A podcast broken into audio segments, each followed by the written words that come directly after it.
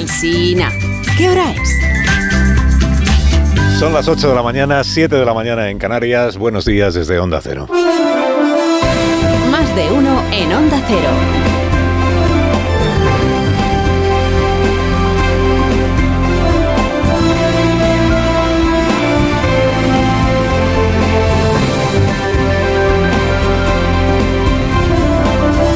Están? Bienvenidos a una nueva mañana de radio. Estrenamos el 14 de febrero del año 2023, día de San Valentín. Y lo primero, un mensaje de tranquilidad para todos los jóvenes que nos escuchan y que vivan, que te digo yo, en Parla, por ejemplo. No es verdad, no es verdad que el presidente del gobierno pueda presentarse en cualquier momento en vuestras casas. No es, no es no- ni que tengáis que evitar salir a la calle por si va justo cuando estáis fuera de casa. Llama Sánchez a la puerta como Sánchez con su comitiva fotera, porque siempre va acompañado. Que esto, esto fue solo ayer y solo en un caso muy concreto que estaba todo preparado, estaba todo apalabrado. No es que el presidente vaya a ir ahora puerta por puerta pidiendo entrar en tu casa para que le invites a un café con unos croissants y pongas una rosa para adornar el... No. Bueno, eh, eh, igual usted no ha visto todavía el vídeo y no sabe de qué le estoy hablando. Eh, es la nueva escena de este serial de autopromoción que protagoniza el presidente del gobierno, más el fotógrafo y más el cámara que graba los vídeos, que son su sombra en estos días, y que es un serial de autopromoción al que urge ya ponerle título. Por ejemplo, Pedro el Humano, en, en homenaje a Martín I de Aragón. Pedro el Humano, o presidente humanizado, que no es lo mismo que humanoide, pero se le da un aire, ¿no? Presidente humano. Después de la petanca con los jubilados de Coslada, que luego se supo que era- eran todos del PSOE, ayer tocó un vídeo eh, con dos jóvenes que comparten piso en Parla, con los que Sánchez se tomó un café Mientras como ustedes van a escuchar, porque esto es lo más interesante del vídeo, como ustedes van a escuchar, había un propio allí presente que no sale en el vídeo, pero que no paraba de hacer fotos. Vamos a escuchar este pasaje. Lo que es la oficina somos 20 personas. ¿Vosotros cobráis eso? Sí. Con la subida se nota. Venga fotos, y venga fotos. Y venga fotos. Entonces el presidente dice, y lo que ha crecido Parla, ¿eh? Lo que ha crecido Parla. Hombre, hace tiempo ya que es una ciudad enorme. ¿eh? Lo que ha crecido Parla. ¿Qué escena más natural? Presidente en casa de unos jóvenes cualesquiera, de Parla, mientras alguien venga a hacer fotos, fotos, fotos, fotos. Y además debe ser una cámara de las grandes. Y mientras otro graba un vídeo con, cambio de planos y todo, con una rosa que aparece ahí adornando una mesa. Oiga, el presidente se vino de los Goya con ganas de hacerse su propia película y en efecto se la hizo en el día de ayer. Ahora, antes ha contado Rosa Belmonte que se sabe ahora que en realidad el joven que, que fue visitado ayer por Pedro Sánchez, que es hermano del, del que dirige las Juventudes Socialistas en Parla y que además es consejero en el Palacio de la Moncloa. Todo queda en casa, todo queda en casa. Y un saludo, por cierto, hablando de Parla, a Tomás Gómez, que una vez fue alcalde de Parla. Decía, es el alcalde más votado de España. Y al que Pedro Sánchez descabalgó, defenestró, lo atropelló con el tranvía de Parla. ¿Se acuerda de aquella historia? Bueno, el vídeo viene a cuento, el vídeo viene a cuento, todo lo que hace Sánchez tiene alguna intención promocional de alguna cosa que en ese momento le interesa al gobierno. Si, juega la petanca con pensionistas es para hablar de la subida de las pensiones.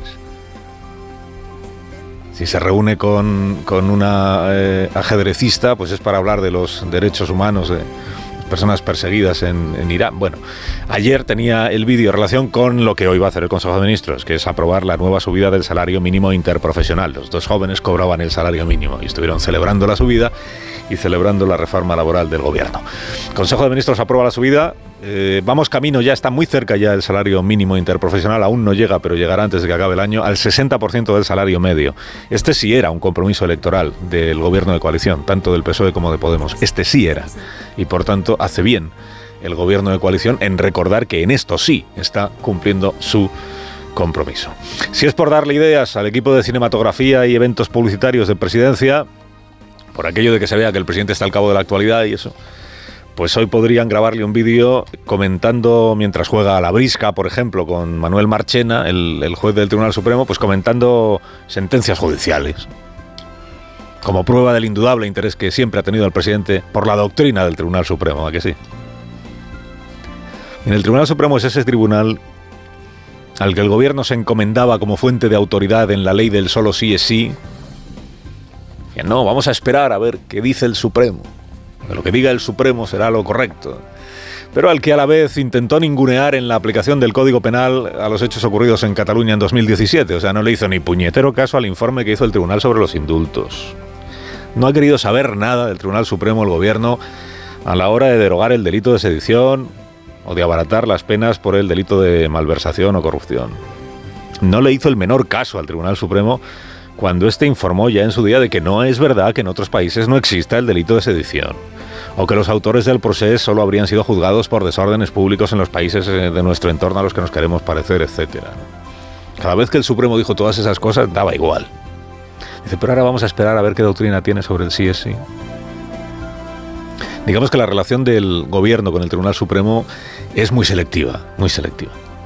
Para lo que me interesa, te encumbro, para lo que no me interesa, te ignoro. Y ayer volvimos a tener prueba de ello, claro.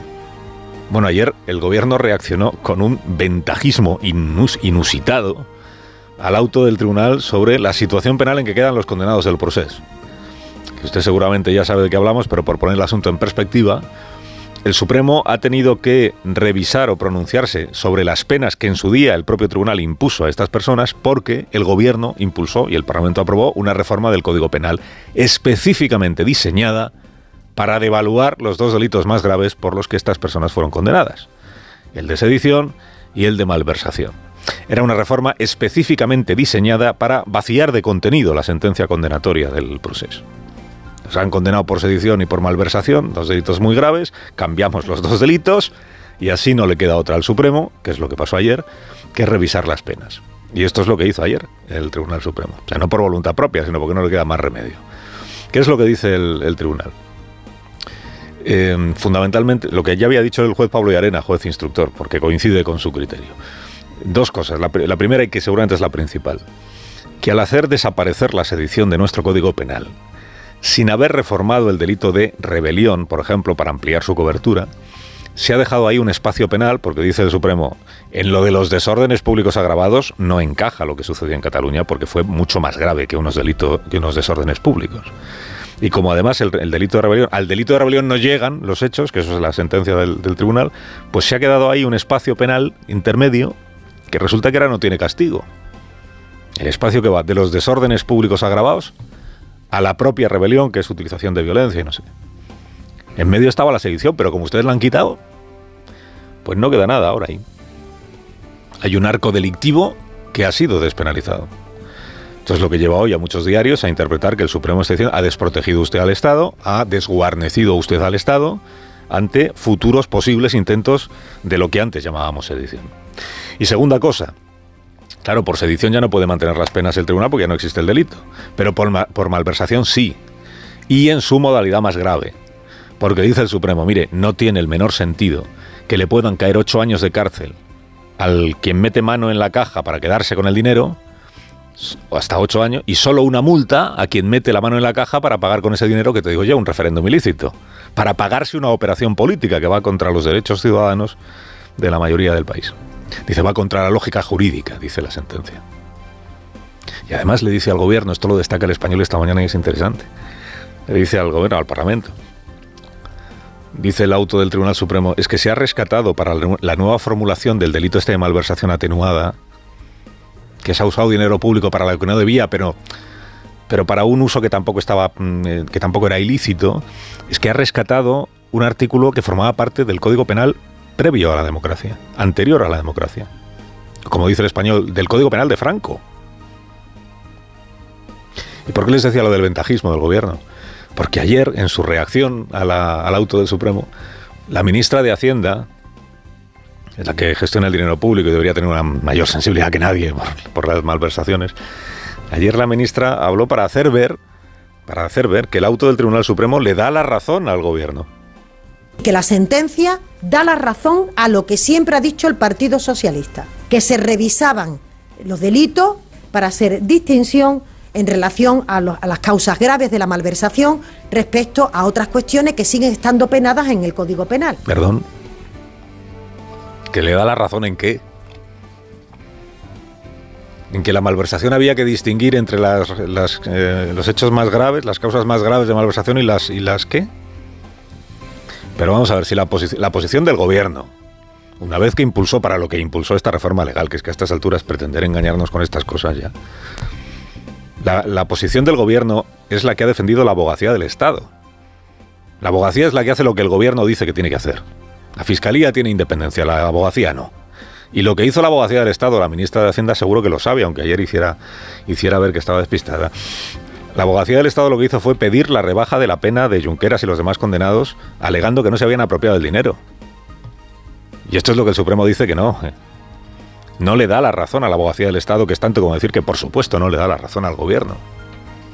Que Junqueras, por utilizar un, un ejemplo que en su día tuvo mucho éxito entre los portavoces socialistas, que Junqueras no fue como un alcalde que utiliza la partida presupuestaria de un polideportivo para pagar las nóminas, no, que no tiene nada que ver con eso. Junqueras fue un gobernante que se corrompió y empleó dinero público para investir contra los derechos de los demás. Y al que el gobierno naturalmente ya rebajó de facto la pena porque es que lo indultó para sacarlo de prisión. Consecuencia de la reforma del Código Penal, Junqueras no va a haber rebajado su inhabilitación, pero sí han pasado otras cosas que son consecuencia de esta reforma. Una, desprotección del Estado, dice el Supremo. Dos, que algunos de los condenados ya tienen la pena extinguida y por tanto ya no están, por ejemplo, la señora Forcadell, que ya no estaba acusada de malversación ni condenada por malversación. Lo suyo ha quedado en una desobediencia porque ya no hay sedición. Esquerra está defraudada. ¿Cómo no va a estar Esquerra defraudada si todo lo que había pactado con el gobierno resulta que no ha salido? En público pone el foco en el Supremo, Esquerra. Dice, ha dado un golpe a la democracia. Este es el mundo al revés. Esquerra diciendo que alguien ha dado un golpe a la democracia, pero si lo del 2017, hombre. Pero en privado, en, el, público ponen el foco en el Supremo, pero en privado. Lo que están diciendo los Esquerra es, vaya chapuza legislativa que ha hecho el gobierno. Y que nosotros, por supuesto, hemos celebrado en su momento en el Parlamento. ¿eh? Vaya chapuza que pretendiendo aliviar el castigo a los políticos, que se corrompen en las instituciones y que financian actos ilícitos, en realidad dejó abierta la puerta a que un tribunal interpretara la ley de tal manera que tal alivio no se haya llegado a producir.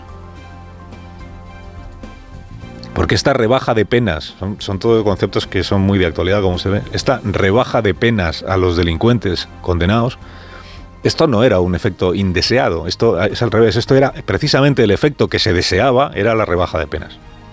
Y este es el deseo de Esquerra y de Sánchez y de Podemos, que ayer quedó frustrado. Carlos Alsina, en Onda Cero.